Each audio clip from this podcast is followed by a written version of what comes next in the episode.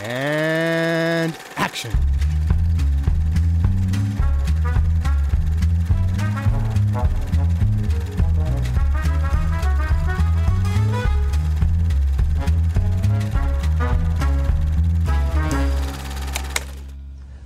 Connaissez l'histoire qu'on raconte, peut-être qui venait d'Hollywood, je sais pas. Uh, I wonder if you know the story. Probably it comes from Hollywood. Du type qui emmenait son chien voir autant n'emporte le vent. Of uh, the guy who took his dog to see uh, Gone with the Wind. Et alors à la sortie, on, And at the on exit- s'étonnait qu'il ait amené son chien. Everybody was surprised that he took his dog. Alors il disait, euh, So oui, j'aurais mieux fait de le laisser à la maison parce Yes, qu'il avait préféré le livre. Yes, I probably I should have uh, left him home because he preferred the book. Oh, yeah. Well, that that story has been told in many oui, cette forms. histoire a été racontée en plusieurs Uh, formes. they they tell it about uh, two goats On eating oh, up la même histoire de deux Euh, chèvres two film cans, you qui know, deux, deux bobines de film of a certain story. d'une certaine histoire. And one goat says to the other, une chèvre dit "I prefer the book myself." Moi, je préfère le livre moi-même. Meaning they eat the book as well. Hallöchen und herzlich willkommen zu Directed by Alfred Hitchcock. Ich bin der Johannes und zurück von den Toten ist der Ted. Hey! Und der Luke ist auch noch dabei. Ich, ich war nie tot. Luke lebt äh, nach wie vor in diesem Podcast. Wir reden in Episode 24 über Hitchcocks 25. Film, seinen ersten Film auf amerikanischem Boden. Äh, eine, eine neue Ära bricht an. Wir reden über Rebecca, ein Film mit äh, Laurence Olivier, Joan Fontaine, George Sanders und äh, vielen mehr. Eine Adaption eines Daphne du Maurier äh, äh, Buchs. Und es geht um eine, eine junge, unsichere Frau, die äh, eine, eine Begleiterin einer älteren Dame ist. Quasi, äh, ja, ein Companion. Ist irgendwie was, was, was man hat man heutzutage nicht mehr so, aber, ne? Mhm. Ja, ist halt deren Job. Die begleitet die halt im Urlaub und so. und in diesem Urlaub lernt sie den äh, mysteriösen, gut aussehenden, reichen Mann, fuck, wie heißt er? Wie Maxime the Winter, genau, Ja. kennen. Und äh, die beiden verlieben sich in kürzester Zeit und beschl äh, beschließt sie zu heiraten. Sie wird auf sein Anwesen äh, mitgenommen und ähm, es stellt sich raus, dass dort überall der Geist, äh, metaphorisch gesehen, seiner verstorbenen Ex-Frau Rebecca über allem hängt und äh, ihr das Leben schwer macht, weil sie die ganze Zeit damit verglichen wird, wem es bekannt vorkommt. Wir haben vor kürzester Zeit über das Netflix-Remake geredet. Naja, wenn das hier rauskommt, dann natürlich nicht mehr vor kürzester Zeit, aber als wir das aufnehmen, ist es noch gar nicht so lange her. Und äh, ich hatte mir den Film ja glücklicherweise schon davor angeschaut. Ja. Bevor ich was wie immer zu den Hintergründen erzähle, machen wir eine kurze Runde, um mal so zu hören, was jeder hier von dem Film gehalten hat. Äh, Ted, legen wir doch mit dir los. Rebecca, wie ging's dir denn damit? Erstmal vorab, ich, wir haben es alle unterschiedlich angeschaut. Das heißt, ich habe nur den, das Original gesehen. Ich habe mir den Netflix-Film nicht angeschaut, weil ich ja, keine Zeit dafür hatte. Und ich dachte mir so, ja, bevor ich mir den anschaue, schaue ich, warte ich lieber und schaue mir einfach nur das Original an. Den Fehler, den dann Luke halt dann gemacht hat, äh, habe ich nicht Oh gemacht. Aber ja, äh, ich hatte am Anfang vom Film so lange so ein komisches Gefühl, weil mir Laurence Olivier so bekannt vorkam und mir einfach nicht, mir kam es einfach nicht, wer das war. Mhm. Mir war so, was, habe ich nachgeschaut, weil ich ihn einfach nur so stückweise aus seinen Shakespeare-Filmen kenne, wo er halt keinen Schnauzer hat. Okay, Und dann ja, schaut ja. er halt ein bisschen anders aus und da war er auch schon ein bisschen älter. Aber ja, mir hat der Film super gut gefallen. Also richtig, richtig gut. Und ich freue mich auch auf alle folgenden amerikanischen Hitchcock-Filme. Das Einzige, was mir halt aufgefallen ist, äh, dass halt der Anfang hat äh, ziemlich, ziemlich gedragt. Also hat, Mhm. hat ziemlich gedauert, bis sie, bis sie äh, zum Laufen gekommen sind, was ich verstehe. Wie, du hast ja schon gesagt, wie sie sich in kürzester Zeit schon verlieben und dann lass uns heiraten und dann komm zu mir. Viel schneller kann man es eigentlich nicht machen, ohne dass es halt komplett, äh, komplett dämlich wird. Ja. Aber ja, ich finde, äh, der atmosphärische Shift ist super gut, vor allem mit der äh, Mrs. Danvers, wenn die das erste Mal auftaucht und dann so wirklich fast schon wie so ein Companion Ghost von, von der verstorbenen Ex-Frau ist. Sie ist halt irgendwie so der Geist, der noch zurückgeblieben ist. Ja, es ist ein super, super, super gut gemachter Thriller, wo du halt immer, wo es immer in komische Richtung geht und dann wird aufgedeckt, mehr von der Vergangenheit und was ist mit der Frau passiert und dann, dann erzählt er die Wahrheit und dann auf einmal, oh, jetzt, jetzt werden sie wissen, was ich gemacht habe und dann ganz zum Schluss und dann wird es halt immer höher und immer höher und dann kommt Ja. dann, äh, dann war ja noch George Sanders mit dabei, der dann auch in der nächsten Episode äh, auch in dem Film mit dabei ist, Oh der ja. mir sehr gut gefallen hat Yes. und dann halt ein großes Finale, was ich überhaupt nicht erwartet hätte, was mir auch sehr, sehr getaugt hat. Also alles im allem. Wäre es nicht dieser langsame Start gewesen, wäre es, äh, würde das wahrscheinlich meine Nummer 1 für sehr lange bleiben. Okay. Ah, fuck, Spoiler. Luke, wie ging's denn dir? Also zum einen möchte ich noch anmerken, dass die Berufsbezeichnung vermutlich Geronten-Escort wäre und dass, ähm, naja, das war jetzt ein Witz. Also das war ein dummer Witz. Ah, okay. Ähm, ich hatte, ja, wie Ted schon angesprochen hat, den Fehler begangen, dass ich die Netflix-Adaption zuerst angeguckt habe und äh, ich äh, habe einen, äh, ich meine, keine Ahnung, ich habe Call Me By Your Name nicht gesehen, aber Army Hammer hat mich jetzt nur nicht so wirklich überzeugt. Im Nachhinein fiel es mir noch mehr auf, weil ich meine, ah, er war einfach nur Angry Boyfriend ohne Emotionen. Ah, furchtbar. Ähm, also ohne, ohne emotionale Tiefe in irgendeiner Form. Und hier ist er wenigstens so, so ein bisschen ein, ein Typ, der vor sich hin brütet und äh, eine Frau will, die leise ist. Und ja, ja. Über das Frauenbild von diesem Film äh, und, und das, Beziehungsbild zwischen den beiden können wir nachher noch reden. Ich, ich kann mich im Prinzip allem anschließen, was Ted gesagt hat. Er ähm, hat mich positiv überrascht. Den Anfang habe ich so ein bisschen vorhergesehen, irgendwie, dass es so wird, weil ich ja die Netflix-Adaption gesehen habe und weil ich weiß, dass es, dass es so ein bisschen eine komische, also das habe ich erwartet. Und gleichzeitig war es auch sehr angenehm, weil es immer wieder humorvolle Momente hatte, wo ich dachte, das ist halt um so viel besser als diese Netflix-Version, weil die halt null Humor drin hat. Das ist einfach nur so, das ist einfach, ah, ja, Bombast. Die Netflix-Adaption ist halt einfach so, ein- so ein Magnum-Commercial, so, so eine Magnum-Werbung als, als Lang, Langspielfilm. So, so weite, weite Strandshots, eine Frau in wallendem Kleid, ein, ein Mann, Ja. der sie begehrend, aber irgendwie auch äh, äh, indifferent anschaut und äh, dann statt in ein Eis zu beißen, brennt ein Haus nieder. nice. Und das ist die Netflix-Adaption. Und mehr Worte will ich über diese Netflix-Adaption jetzt nicht mehr verlieren, weil äh, ich habe 100% keinen Bock mehr auf die. Und das ist die einzige, die ich bisher gesehen habe, die gut, wirklich gut ist und die mich auch wirklich begeistert hat. Also Mhm. Vielleicht liegt es auch daran, dass es so ein, so ein, ein Zugfilm war. Ich glaube, es sind auch immer so ein bisschen die Filme, die ich gucke, wenn ich Zug fahre. Und halt Ah, wirklich so, okay. ich habe einfach nur den Film, auf den ich mich konzentriere. Da ist kein anderer Bildschirm, da ist kein Handy, das vibriert und dann gucke ich kurz drauf und denke, ah, jetzt antworte ich doch noch kurz auf die Nachricht.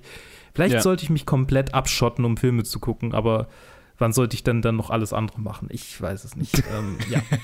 Aber also jetzt so eine, so eine, so, so die Zugfahr, nämlich Jamaica Inn war tatsächlich auch ein Zugfahrfilm.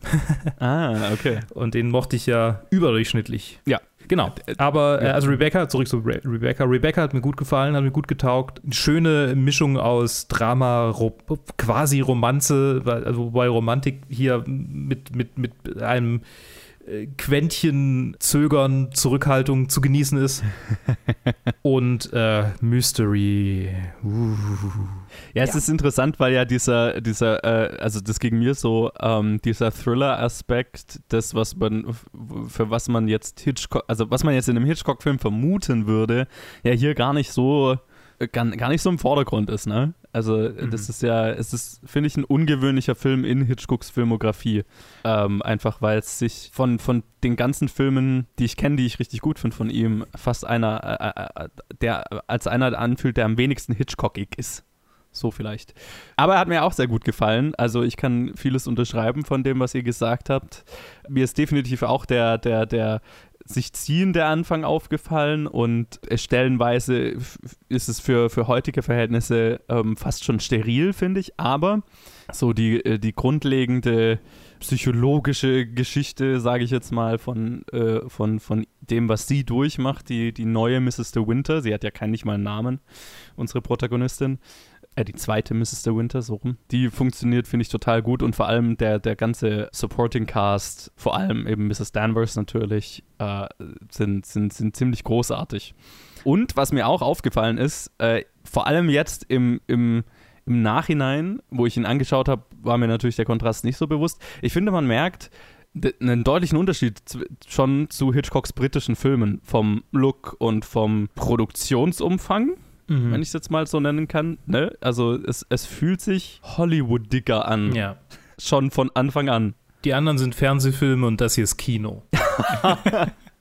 Ja, okay, ja, kann ich sehen. Also ich denke, der eine oder andere von Hitchcocks britischen Filmen würde ich durchaus auch Ja. in die Kinorichtung schieben, aber ich weiß, was du meinst. Also es, es fühlt sich ein bisschen, ein bisschen größer an, ein bisschen erwach erwachsener, blöd gesagt vielleicht.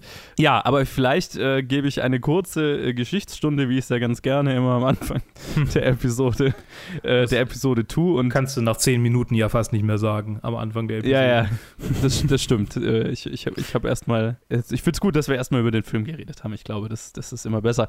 Aber hier ist es natürlich jetzt relevant, weil es ist Hitchcocks erster amerikanischer Film. Ja.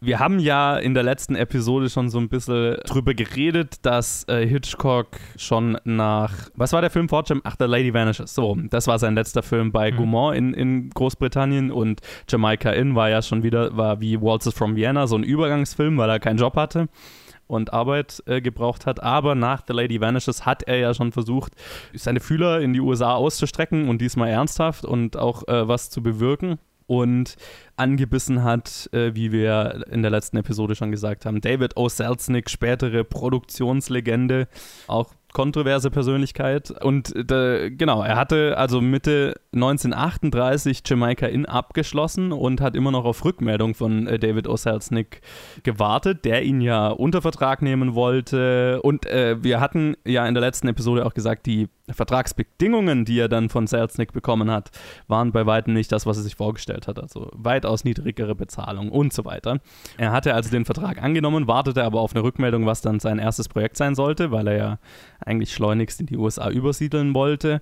Und das Projekt, das David O. Selznick ihm vorgehalten hatte, war ja Titanic. Also Hitchcock sollte Mhm. äh, einen Titanic-Film machen. Oder Rebecca. Rebecca war das Projekt, was Hitchcock eigentlich machen wollte.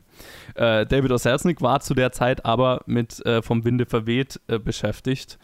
Und es hat dann bis Ende des Jahres, bis Ende 1938 gedauert, bis er tatsächlich eine Antwort bekommen hat. Und diese war eben, dass Rebecca sein äh, nächster Film sein sollte. Er wollte dann Ende 1938 umziehen, hat das alles geplant und eigentlich äh, war so sein Hitchcocks Vorstellung, dass er eben ab Januar 1939 dann sein Gehalt von Selznick beziehen würde, damit er sich das auch leisten kann, darüber äh, umzuziehen.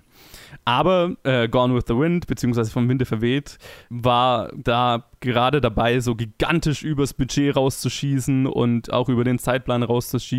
Und äh, der, der Start von Hitchcocks Vertrag wurde immer weiter nach hinten äh, geschoben, für Wochen, für Wochen.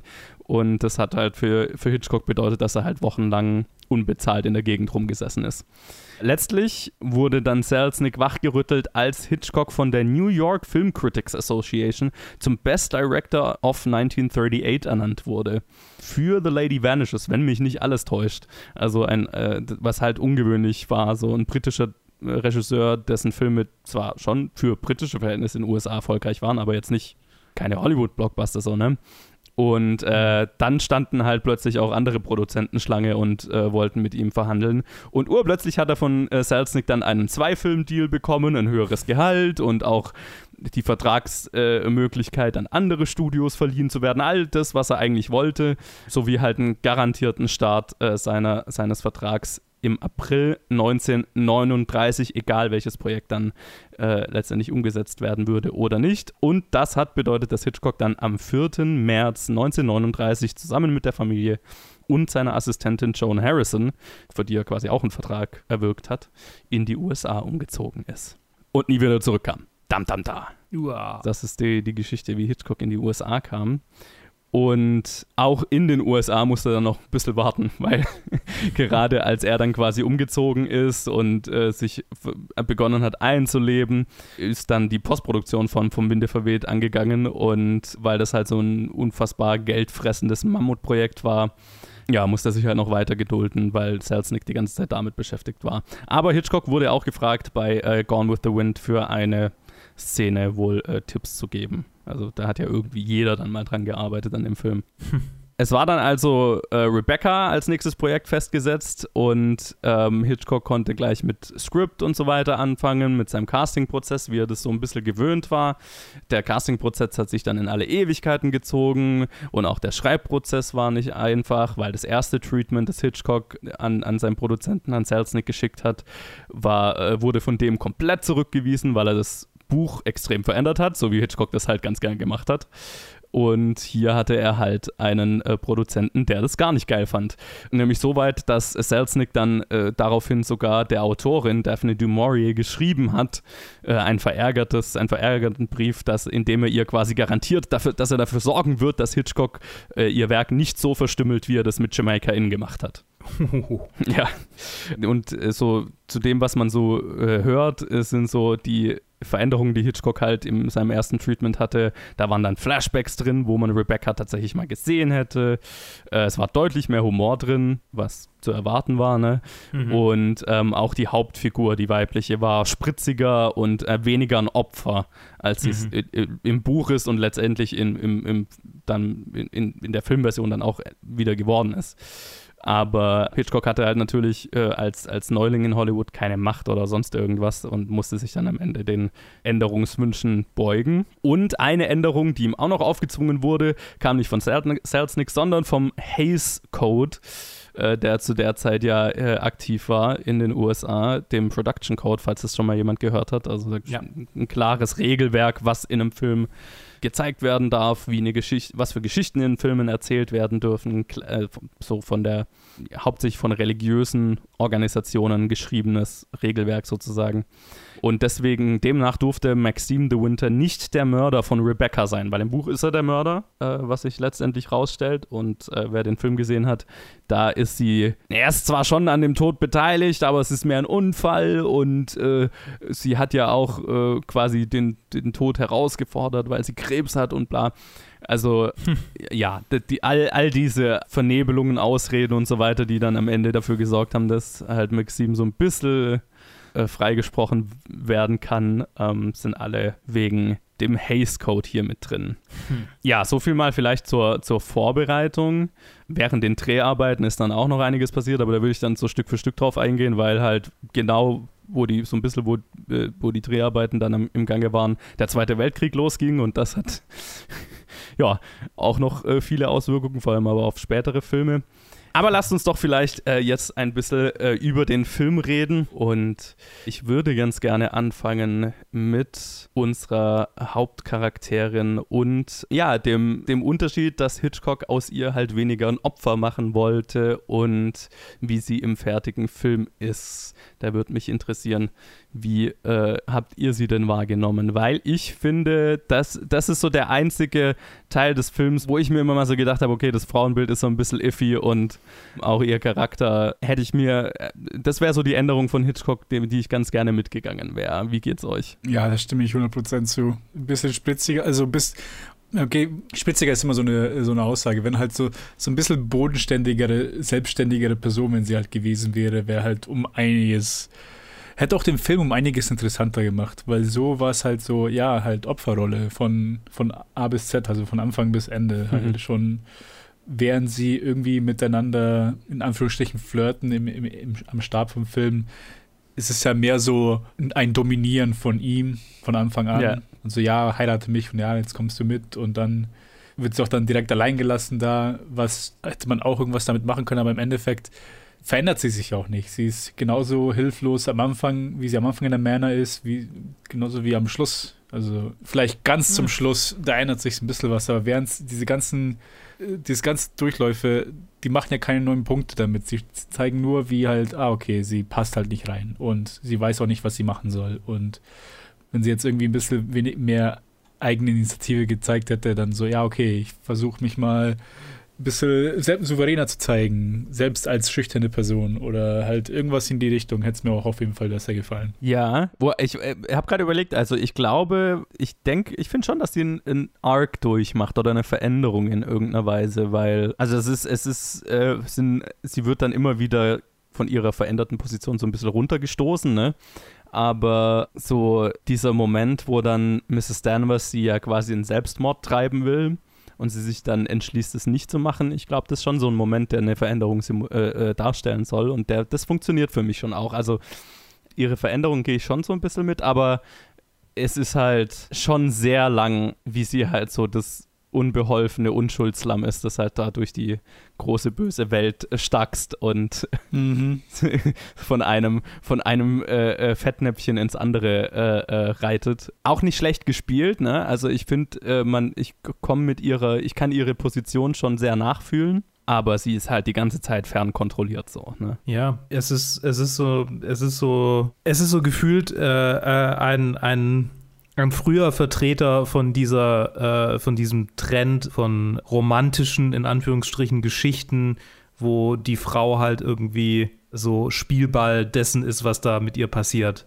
So, mhm. also ich denke da irgendwie an, ja gut, ich meine, kann man jetzt drüber, drüber streiten, wie irgendwie in, in Twilight äh, äh Bella ähm, Agency hat oder, oder inwieweit das bei, bei Fifty Shades of Grey ist. Aber, also, und das sind ja sehr moderne Vertreter davon. Und ich glaube, das ist auch ja. ein, ein, ein, ein, Klischee, das sich durch, ich, ich kann es jetzt nicht über dieses Buch Rebecca sagen, aber über die Verfilmung Rebecca kann ich sagen, dass sich durch, durch Verfilmungen und aber auch durch Bücher dieses Genres äh, durchziehen, vermutlich bis ganz an den Anfang.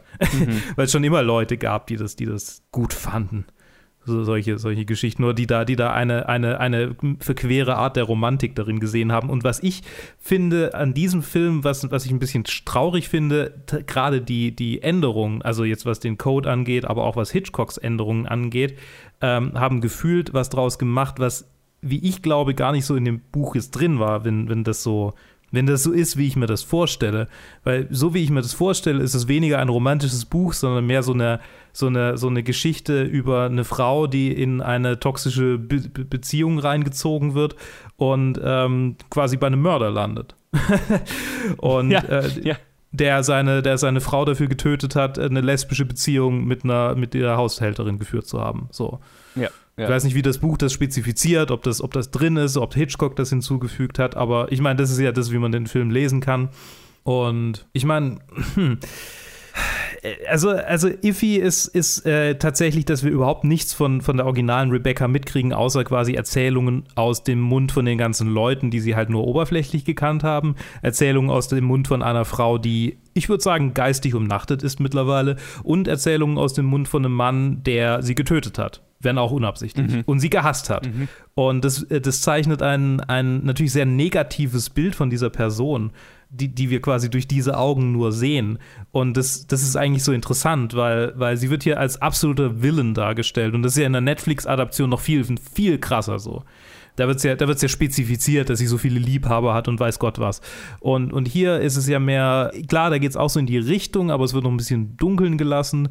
Und äh, da hat man noch mehr die Möglichkeit zu denken, okay, vielleicht ist es ja gar nicht so. Vielleicht ist ja Maxim eigentlich der Böse. Ja, tatsächlich, also ich glaube, das ist schon so gedacht, dass man, ähm, also einerseits, äh, dass man hinterfragen soll oder, oder dass es, dass, dass je weiter der Film geht oder auch das Buch, I guess, hat ja natürlich keiner von uns gelesen, kann, kann ich jetzt auch nicht kommentieren, aber äh, es fühlt sich schon wie die Idee an, ähm, dass man einfach immer mehr hinterfragt, ähm, ist das Bild von Rebecca, das wir vermittelt kriegen, akkurat oder nicht. Mhm. Ne, am Anfang ist sie so dieses ja, dass dieses perfekte Etwas, was, was äh, gegen, gegen was äh, und die Protagonistin die ganze Zeit verglichen wird. Etwas ist gut, einer sagt Creature über sie. Ja, ja, ja. Ich glaube sogar, ist es George Sanders das Charakter? Nee, es ist, es ist der, oder? Ist es.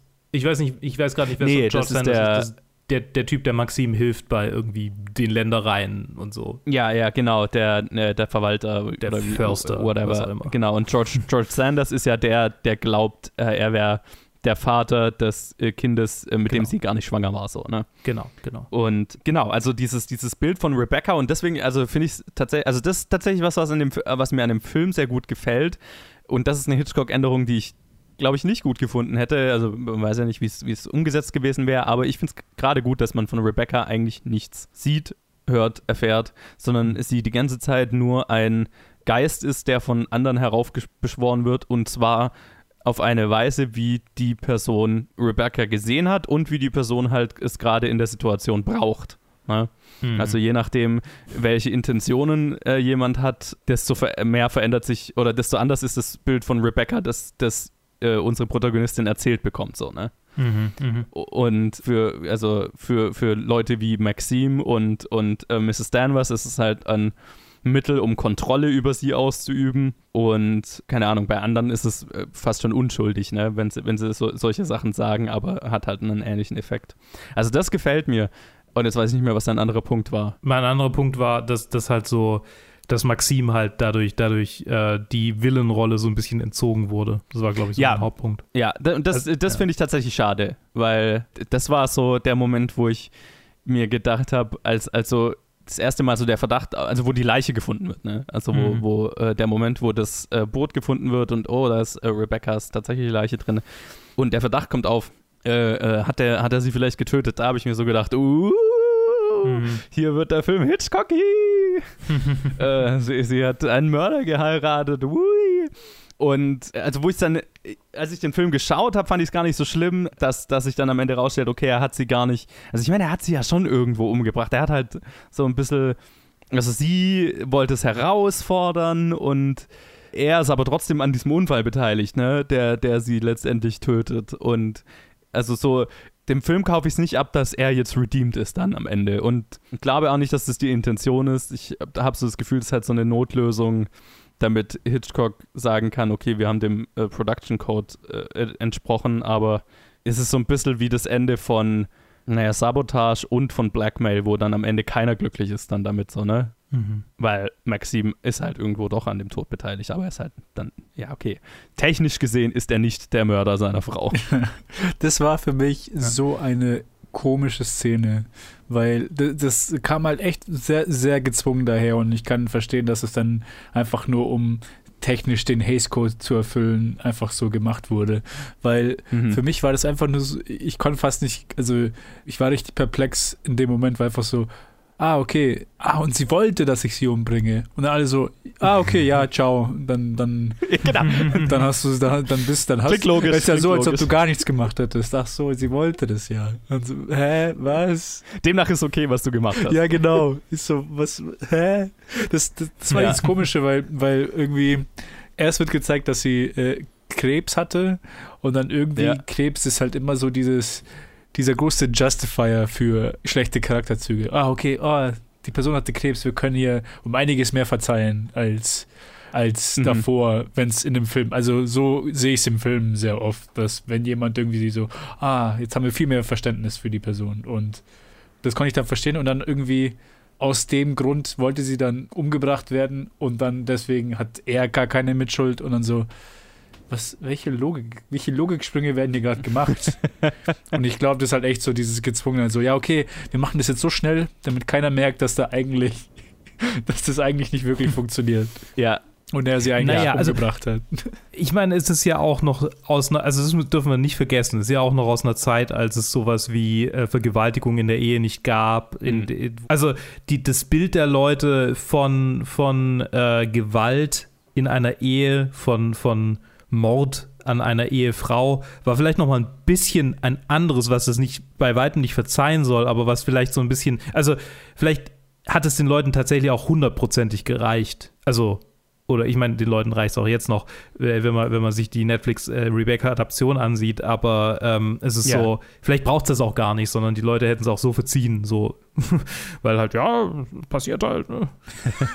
sie war ja, sie war ja auch, sie war ja auch promiskuös, ne? Die, die hat ja, Ja. rum, weil sie hat ja nicht anders verdient. Und da ist der Film ja voll, also so richtig, richtig äh, ähm, schön anschaulich im Victim-Blaming drin, wie du das so beschreibst, ne? Also so voll, die hat's ja eigentlich sowieso gewollt.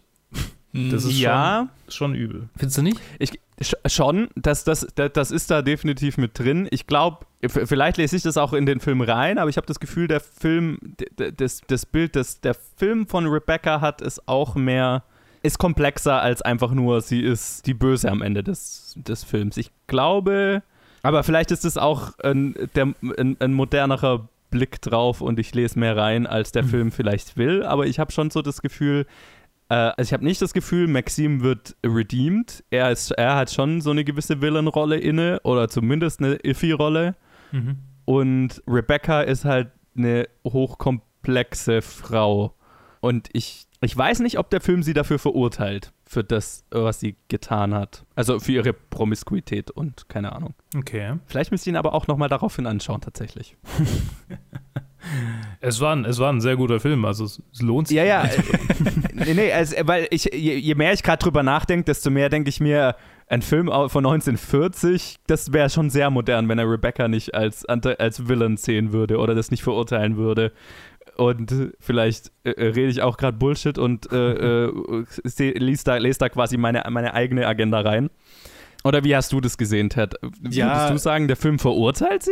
Ich überlege auch gerade die ganze Zeit, weil Maxim hat schon so eine harte, so, so einen harten My Crazy Ex-Wife-Vibe, Ja. wo du merkst, wenn sie jetzt nicht irgendwie, wenn er jetzt nicht Witwer wäre und es wäre einfach nur eine normale Ehe, die zu Bruch, zugrunde gegangen wäre und er redet so über seine Frau und so, ah ja, ja, das ist, wir, wir hören hier nur eine Seite und da fehlt komplett die andere Seite. Und Ja.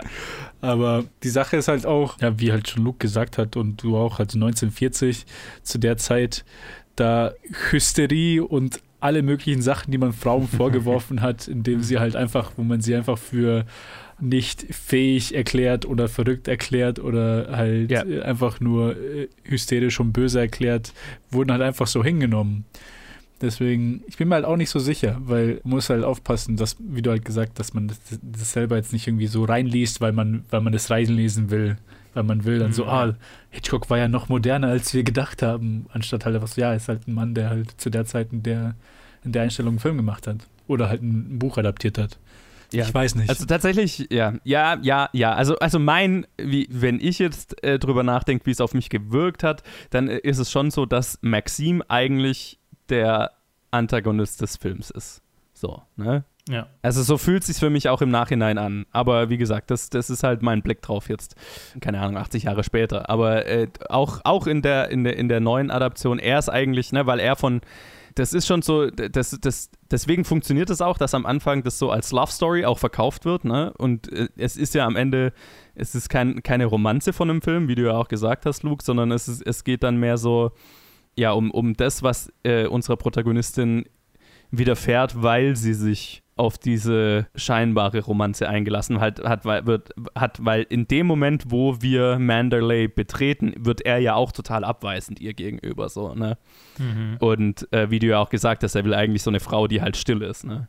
Ja. Und die äh, ihre, die ein hübsches Kleid anzieht und äh, äh, hier äh, das Haus leitet und, und glücklich damit ist, dass sie halt hier in diesem, in diesem Schloss rumhängt. Und deswegen, ich glaube schon, dass der Film ihn auch von ab diesem Moment durchaus auch als Antagonisten zeichnet oder zumindest als ein weiteres Problem, das sie d- das ihr das Leben schwierig macht in, in, diesem, in diesem Schloss. Ne? Er ist nicht, äh, ab dem Moment, wo sie dieses, äh, dieses Anwesen betritt, betritt, ist er nicht mehr der äh, Lover, den sie äh, im Urlaub kennengelernt hat. Im Gegenteil, er ist abweisend und gaslightet sie ja auch so ein bisschen da, ne, so äh, Mhm. in, in dieser Beziehung. Und vom ganzen Rest des Schlosses oder de, des Anwesens bekommt sie nur dann die ganze Zeit die, die Vergleiche zu, äh, zu dieser anderen Frau vorgehalten. Und das wird ja auch als Erklärung benutzt, warum er so ist, wie er ist, ihr gegenüber. Mhm. Ne?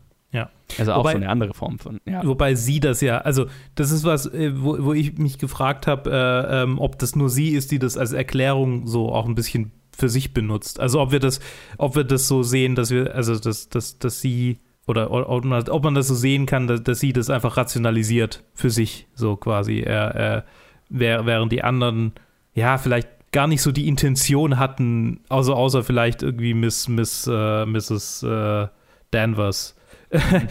die anderen gar nicht die Intention hatten, dass sie sich jetzt irgendwie dreckig fühlt. Deswegen. Genau, also Mrs. Danvers hat es auf jeden Fall die Intention, halt ihr, ihr quasi das Leben schwer zu machen, indem sie diesen Vergleich heraufbeschwört und dieses Bild ja auch in ihren Kopf setzt, von wegen, ja, du kannst, äh, er, er, sieht in dir auch, oder er vergleicht dich auch die ganze Zeit zu Rebecca, so, ne? Mhm. Und ich glaube, sie nimmt es halt quasi an und verinnerlicht es. Und das ist ihr Struggle über den Film. Diesen, Also erst, erst dieses, äh, dieses Bild in den Kopf gesetzt zu bekommen und es dann wieder loszuwerden über den Film. Mhm. So mal gesagt, ne?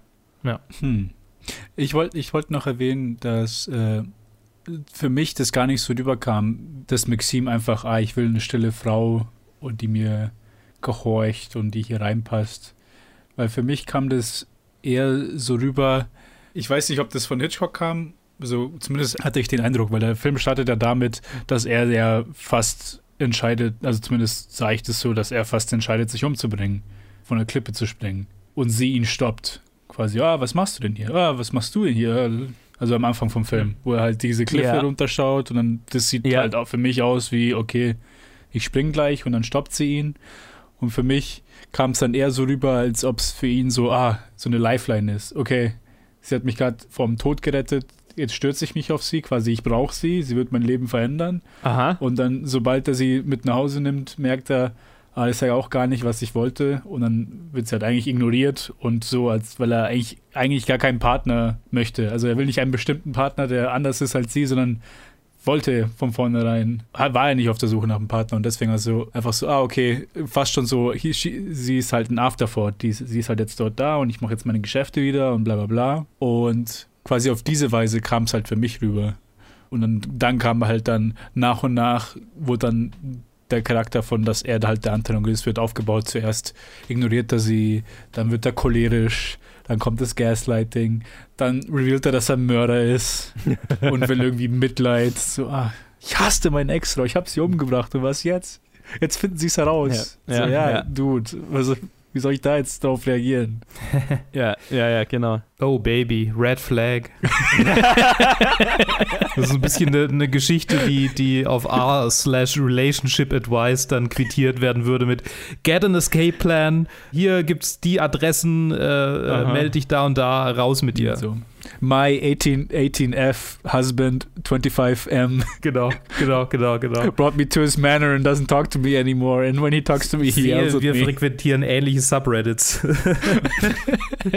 Nee, ich sehe immer die auf Twitter, immer our relationship, äh, weil die einfach teilweise Okay. sehr, sehr amüsant sind. ja, total.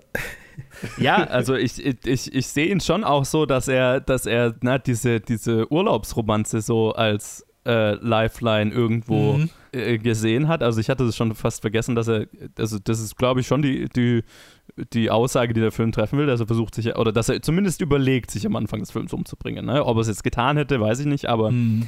der, der Gedanke springt da irgendwie mit rum.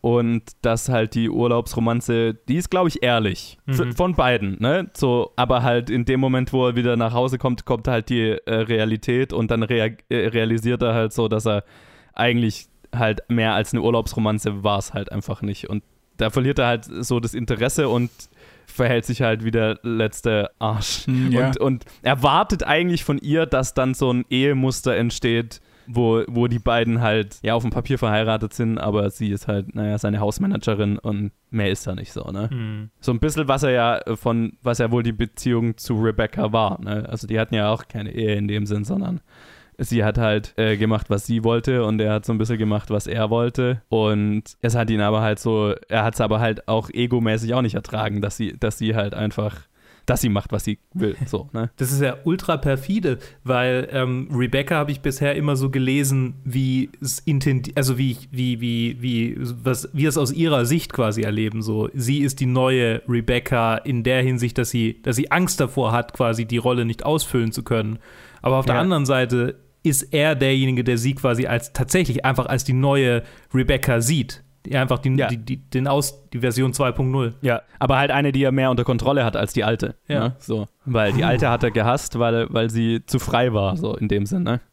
Und ich, genau, da, das ist auch, deswegen meine ich, ich glaube nicht, dass der Film Rebecca unbedingt verurteilt für das, was sie macht, sondern sie ist halt eine, eine, eine Frau, die sich ihre Freiheit geholt hat und die halt, ähm, naja, von ihrem Mann und der, um, und der Umwelt um sie rum dafür bestraft wird, zumindest im Buch. Im Film ist es halt noch so ein bisschen anders, Mai, da hat sie halt noch Krebs und, äh, aber im, im, im Buch, wenn er sie tatsächlich umgebracht hat, ja, dann dafür, dass sie ein Kind mit einem anderen, von einem anderen Mann, äh, mit einem Kind von einem anderen Mann schwanger ist, dann wi- wird sie ja quasi von ihrem Mann dafür bestraft, dass sie sich Freiheiten genommen hat. Deswegen ist es so ein bisschen komisch, dass sie dann halt im, im Film, ja, okay, Krebs und dann äh, so inszenierter Selbstmord, eh. Deswegen ist, verwässert das da, dieses Thema so ein bisschen, aber das äh, Buch, zumindest so von, von der Grundgeschichte, die ich halt weiß, ist da klarer in der Aussage gegenüber Rebeccas Charakter. Und das ist eigentlich schon sehr fortschrittlich für die Zeit so, ne?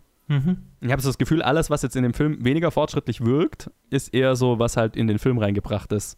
Viel wohl auch von, von David O. Selber, der immer darauf bestanden hat, dass die Protagonistin noch unsicherer gemacht wird, noch bumbliger, noch, äh, wie er es genannt hat, weiblicher. ne? ähm, also das ist wohl ganz viel äh, David O.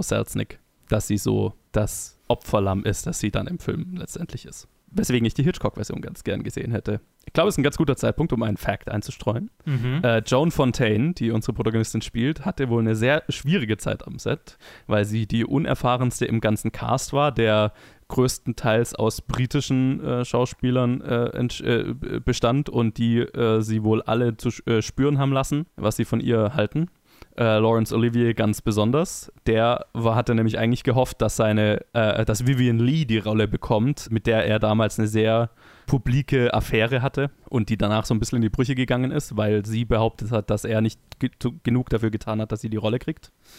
Deswegen da war schon äh, böses Blut und Hitchcock hat die Situation wohl einfach ausgenutzt und äh, um so ihre Unsicherheit und, und hat ihre Unsicherheit weiter gefördert, indem, sie, indem er sie immer daran erinnert hat, dass Laurence Olivier sie eigentlich scheiße findet und dass äh, der Rest des Casts sie scheiße findet und ihr so quasi ihre Performance enhancen wollte, wenn man es so nennen will. Und ähm, die beiden hatten wohl eine sehr eigene Art zusammenzuarbeiten. Also für sie war es wohl die Hölle. Hinterher hat sie gesagt, es hat ihrer Performance äh, schon geholfen, aber war halt unorthodox. Und es gibt, gibt ja mehrere Szenen, wo sie weinen sollte und in, äh, wo sie die erste Szene gedreht haben, wo sie weinen sollte, hat sie es nicht geschafft zu weinen. Und äh, Hitchcock hat sie dann wohl gefragt, was sie denn zum Weinen bringen würde. Und dann hat sie gesagt, naja, wenn du mich haust vielleicht. Und dann hat er ihr eine verpasst. Dann sind die Tränen gerollt und dann haben sie es so gedreht. Und das haben sie wohl mehrmals gemacht. Oh boy. Quasi, dass sie dann immer, wenn, wenn sie weinen sollte, dann ist sie zu ihm hingegangen, hat sich eine verpassen lassen und ist wieder vor die Kamera gegangen. Was nach einer sehr dysfunktionalen Director-Actor-Beziehung klingt, wenn du mich fragst. What the fuck, dude? oh mein Gott. Also consensual wohl. Also sie hat, also sie hat auch Ja, ja. Äh, sich darüber in Interviews nie beschwert, sondern hat gesagt, ja, ja, das, das war schon, wie sie das gemacht haben, aber ja, Ja. Also das davor finde ich weitaus schlimmer. Das ist jetzt so was, was ich als Schauspieler sagen kann. So, ja, okay, kann ich, kann ich sehen. ja. Hab schon Schlimmeres für eine Rolle gemacht.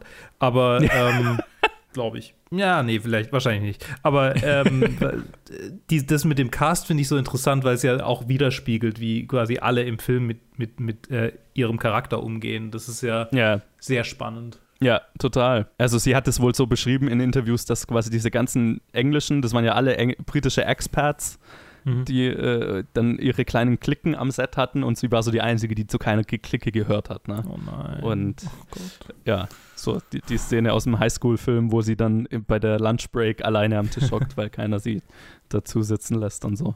So war das wohl. Das ist furchtbar. Ja, ich fand es sehr unangenehm, wo ich das gelesen habe. Mhm. Aber ihre Performance spiegelt das auf jeden Fall wieder. Das kann man auf jeden Fall sagen. Lass uns mal über Miss Danvers reden. Mhm. Weil äh, wir haben in der, also vielleicht ein, ein, ein netter kleiner Fakt, den ich äh, gelesen habe, was mir dann erst hinterher aufgefallen ist, wo ich es gelesen habe. Äh, man sieht Miss Danvers nie laufen oder kaum laufen in dem Film. Wann immer sie zu sehen ist, steht sie einfach schon da. Und wenn sie eine Szene betritt, dann, bemer dann bemerkt ein Charakter sie erst, wenn sie schon da steht. Das heißt, sie hat einfach immer, das ist halt, wurde bewusst gemacht, dass sie so eine Präsenz hat, als wäre sie immer da und würde beobachten, still im Hintergrund so. Ne? Also man sieht sie nie sich bewegen. Das war, äh, fand ich, äh, eine sehr, sehr, sehr coole, effektive kleine Entscheidung. Und wir haben, ich habe es in, der- in dem Review für die Netflix-Version mal angesprochen, dass ich in der Hitchcock-Version es sehr viel deutlicher ausgeprägt fand, die angedeutete Affäre oder sexuelle Beziehung zwischen Rebecca und Miss Danvers. Ähm, was ich in der Netflix-Version weitaus zahmer behandelt fand. Und in der Hitchcock-Version äh, also im, in seinem Drehbuch war es wohl noch sehr viel expliziter ausgeschrieben. Doch auch hier durch den Hays Code äh, hat das Production Office das jedes Mal Stück für Stück in jeder äh, Runde, wo sie durch die Zensur mussten, das reduziert.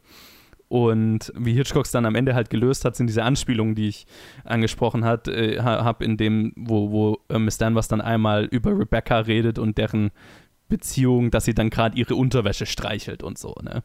Also über solche Wege ist er dann um, den, um die Zensur rumgekommen, was ja was ist, was, er, was wir ab jetzt in seiner Karriere sehr oft sehen werden, dass er, dass er quasi Dinge, Anspielungen im Film hat, wo dann, wenn jemand sagt, hey, das ist aber eine Anspielung, und sagt er, hey, ich weiß nicht, was Sie für ein dreckiges, für dreckige Gedanken haben. Ich sehe da nur eine Frau, die der die Wäsche von der anderen zeigt. Also so, ne? Das ist was, was er ganz oft gemacht hat, um, um Zensur rumzukommen. Ja, wie, was war denn euer Eindruck von Miss Danvers? Mir hat sie super gefallen. Weil es hat, also allein äh, dieser, dieser, dieser Mutwechsel, wo man sie das erste Mal sieht, wo, also von der, von der Urlaubsromanze hin zu diesem Close-Up von ihr, wo sie einfach mhm. so richtig so killermäßig dahin starrt, als ob sie sich gleich frisst. Ja. Und halt einfach diese Atmosphäre halt weiterführt. Ich fand es dann auch schön, dass dann halt quasi die, diese Anspielungen auch da waren, wo halt dann quasi dieser Hintergrund enthüllt wird, wieso sie denn gerade so scheiße ist zur, zur neuen Frau von Maxim. Und ich fand es dann eigentlich schon sehr deutlich mit dem, mit den Anspielungen, vor allem halt auch, weil der Charakter von George Sanders, so wie die beide miteinander umgegangen sind, schien es mir so, kam es für mich so rüber, dass das zu bedeuten hatte, dass beide eine ähnliche Beziehung zu Rebecca hatten. Und deswegen ja. beide so auf eine Weise kameradschaftlich halt über sie reden. Als ob sie halt ja. beide so, als ob es halt fast ein Trio gewesen wäre. Wer weiß. Eine Ménage à trois. genau der erste, der erste Moment, ich, ich musste gerade an, an die Letterboxd Review denken, die ich gelesen habe, wo jemand äh, äh, Miss, Mrs. Danvers mit äh, Nurse Ratchet verglichen hat. So die originale Nurse Ratchet. So, so, so also so, so glatte Gesichtszüge, mhm. äh, äh, eisiges, eisiges Övre. Und, und ich, ich konnte dem überhaupt nicht zustimmen. Also ich kann es ich oberflächlich sehen, aber halt sie, sie hat weitaus mehr und tiefere und größere emotionale Regungen. Ich meine, sie ist, sie ist ein, durch, ein vollkommen emotionaler Charakter. Mhm. Abgesehen davon, dass sie sich halt immer sehr unemotional gibt. Also, dass sie, dass sie ja. eine sehr kalte Aura hat. Aber, aber sie ist ja hundertprozentig nur von Emotionen gelenkt. Ja, ja, Absolut. Also eigentlich so die Antithese zu Nurse Ratchet. Total. Und was, was mir, was mir äh, positiv aufgefallen ist, dass sie dass sie tatsächlich weniger, weniger die Antagonistin war als in der Netflix-Adaption. Das war, also nachdem ich Netflix gesehen hatte, war, war sie so erfrischend, weil ich hatte mega Mitleid mit ihr eigentlich. Mhm. So, ich meine, weil, vor allem natürlich, weil ich wusste, worauf es rausläuft, aber, aber es war einfach von vornherein so, ach Gott, nein. Du Arm. Ja. Ja. Sie, ist halt in, in, in vielerlei Hinsicht äh, ein, ein, Opfer der Umstände, ein Opfer mhm. von Maxim auch ja. und der Zeit, ne? aber halt eine, die äh, ihr, ihr Opfertum umkehrt, indem sie es an jemand anders auslebt, sozusagen. Ne? Jemand anderen mhm. dafür bestraft für ihre Umstände. Und deswegen finde ich auch, dass der Nurse Ratchet-Vergleich äh, ziemlich hinkt. Ja, total. Ähm, also der, der, ja, der, funktioniert ja nur auf der äh, Ebene, oh, es sind beides kühle, manipulative Frauen. Ja, mhm. aber halt mit sehr unterschiedlichen Motivationen. Und die Motivation ist ja bei ihr. Also ich habe tatsächlich auch, je, je, länger der Film geht, desto mehr fühle ich mit ihr mit so, ne? Also mhm. sie ist ja äh, definitiv am Anfang aufgebaut, definitiv als die, als die Antagonistin, die, als diejenige, die, die ihr das Leben schwer macht. Und das findet seinen Höhepunkt in dem Moment, wo sie ihr versucht, den Selbstmord einzureden, finde ich. Und ab dem Moment, wo Rebecca's Leiche gefunden wird und Maxim diesen Twist äh, durchmacht, wo er vielleicht ein Mörder ist und wo wir, wo man sich dann fragt, ist er vielleicht eigen, der eigentliche Antagonist dieser Geschichte? Mhm. Ähm, ab da, finde ich, macht auch sie, macht, macht, also zumindest mein Blick auf sie so eine, so eine leichte Wandlung durch und da wird sie eher so eine tragische Figur mit der Zeit, ne? Und umso tragischer finde ich ist auch das, das Ende. Und das Ende, ihr, ihr Ende hat mir auch in Hitchcocks Version weitaus besser gefallen als in Netflix, äh, in der Netflix-Version, wo in, Net, in der Netflix-Version bringt sie sich ja am Ende um, indem sie von der Klippe hüpft.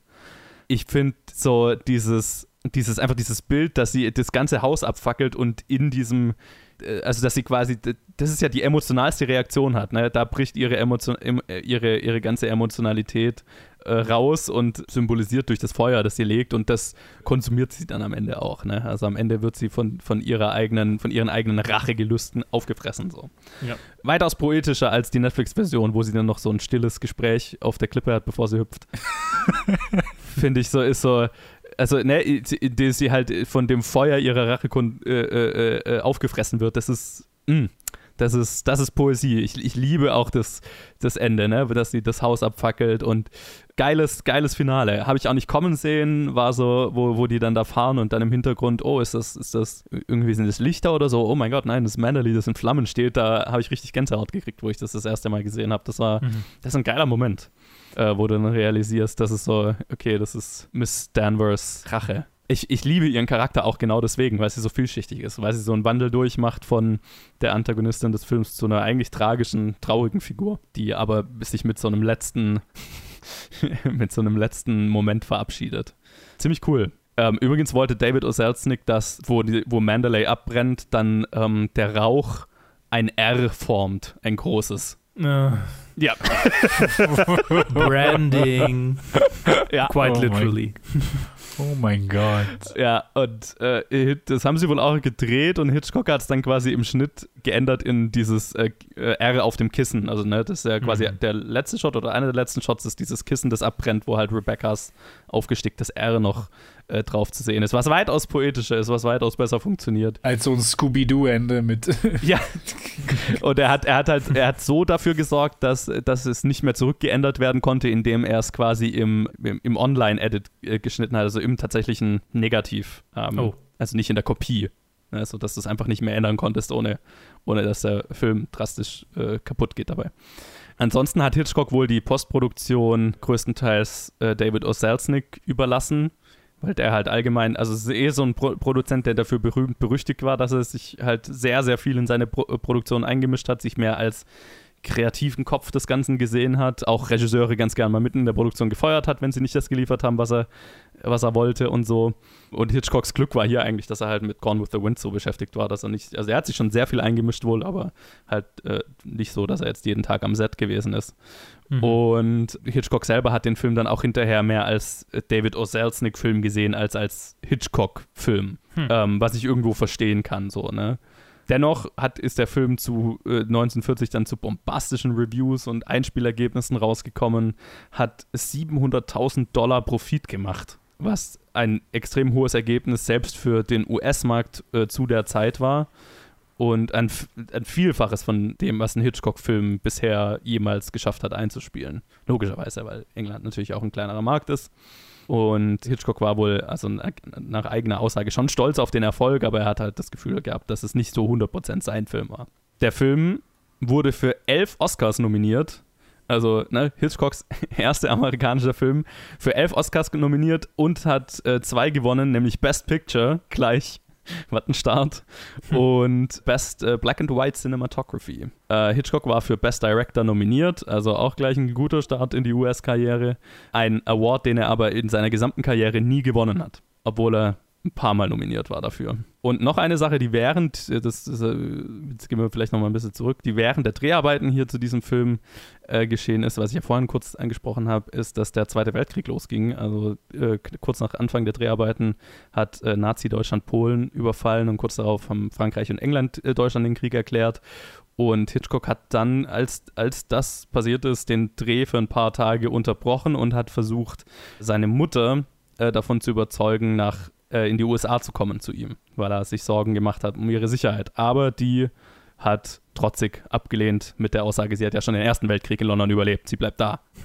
Seine Frau Elmer war erfolgreicher, die hat es tatsächlich geschafft, ihre Mutter und ihre Schwester in die USA zu bringen, in Sicherheit. Und das ist was, was, was uns, was wir noch ja auch in späteren äh, äh, Karriereabschnitten nochmal sehen werden. Hitchcock wird dann schon ziemlich äh, involviert, was den Zweiten Weltkrieg angeht.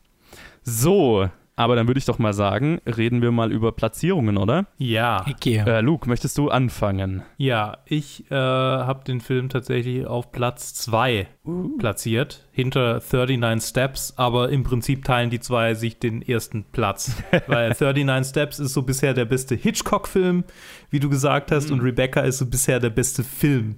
Film. Okay, okay. Ja, ich glaube, ich, glaub, ich habe es ja schon vor einer Stunde gespoilert. ich habe ihn, auf- ich hab ihn auf Platz 1 gesetzt. Ich auch. Also ich, ich, ich sehe das ähnlich wie du, Luke. Äh, 39 Steps und der geben sich nicht viel und 39 Steps ist der Hitchcockigere Film von beiden. Aber ich glaube einfach, was, was ihm bei mir nochmal auf äh, einfach so den minimalen Edge über 39 Steps gegeben hat, ist, äh, dass man einfach den Unterschied in der Produktion merkt. Ne? Das fühlt sich gewaltiger an, das fühlt sich mehr produziert an. nicht, wie ich sagen soll. Also du merkst den, ich finde, man merkt deutlich den, den krassen Bruch zwischen dem britischen Teil der Karriere und dem amerikanischen Teil der Karriere. Und ähm, die Hitchcock-Produktionen ab jetzt sind einfach äh, slicke Produktionen. So, ne? Mhm. Und das geht auch gleich mit dem nächsten Film so weiter. Ne? Da, da merkst du einfach, der nächste Film ist deutlich mehr ein Hitchcock-Film. Ähm, da reden wir dann in der nächsten Episode drüber. Aber du merkst halt einfach den Unterschied im, im Production Value, blöd gesagt. So, ne? Also einfach, die, wie groß die Sets sind, wie slick die Kameraarbeit ist. Das ist schon ein Unterschied. Ähm, habt ihr ein Fazit zu Rebecca? Guter Film. Besser als die Netflix-Adaption. Ja, bis jetzt meine Nummer eins. halt. Und ich freue mich drauf, sie durch viele andere Nummer Einsen zu ersetzen, die jetzt in der Zukunft kommen. Nice. Schön gesagt, ja, genau. Also äh, ich freue mich riesig, dass wir äh, jetzt in Hitchcocks amerikanischem äh, Teil, in, äh, in, im amerikanischen Teil seiner Karriere, seiner, seiner Karriere und seiner Filmografie sind. Ja, weil jetzt einfach äh, Film um Film kommt, auf den ich mich äh, schon äh, seit Anfang dieses Podcasts gefreut habe. Rebecca ist eine gute Nummer 1, aber auch wie bei dir, Ted, äh, freue ich mich drauf, das durch weitere Nummer 1 zu ersetzen mit der Zeit. Ja, also in dem Sinn, danke an euch zwei, dass ihr dabei wart. Sehr bitte. gerne. Und danke an euch fürs Zuhören. Lasst uns wissen, wie ihr Rebecca findet. Habt ihr den Vergleich zur Netflix-Adaption? Und ist es schön, dass jetzt Filme kommen, die Leute tatsächlich kennen? Ich find's schön. so, das, äh, ja, lasst, schreibt uns das auf Facebook, Twitter, Instagram oder planetfilmgeek.gmail.com und dann hören wir uns in der nächsten Episode wieder zu Foreign Correspondent, wo äh, dann einfach der Einfluss des Zweiten Weltkriegs den gesamten Film erst möglich gemacht hat und den ganzen Film durchzieht, würde ich mal sagen. Bis dann. Bye bye. Tschüss.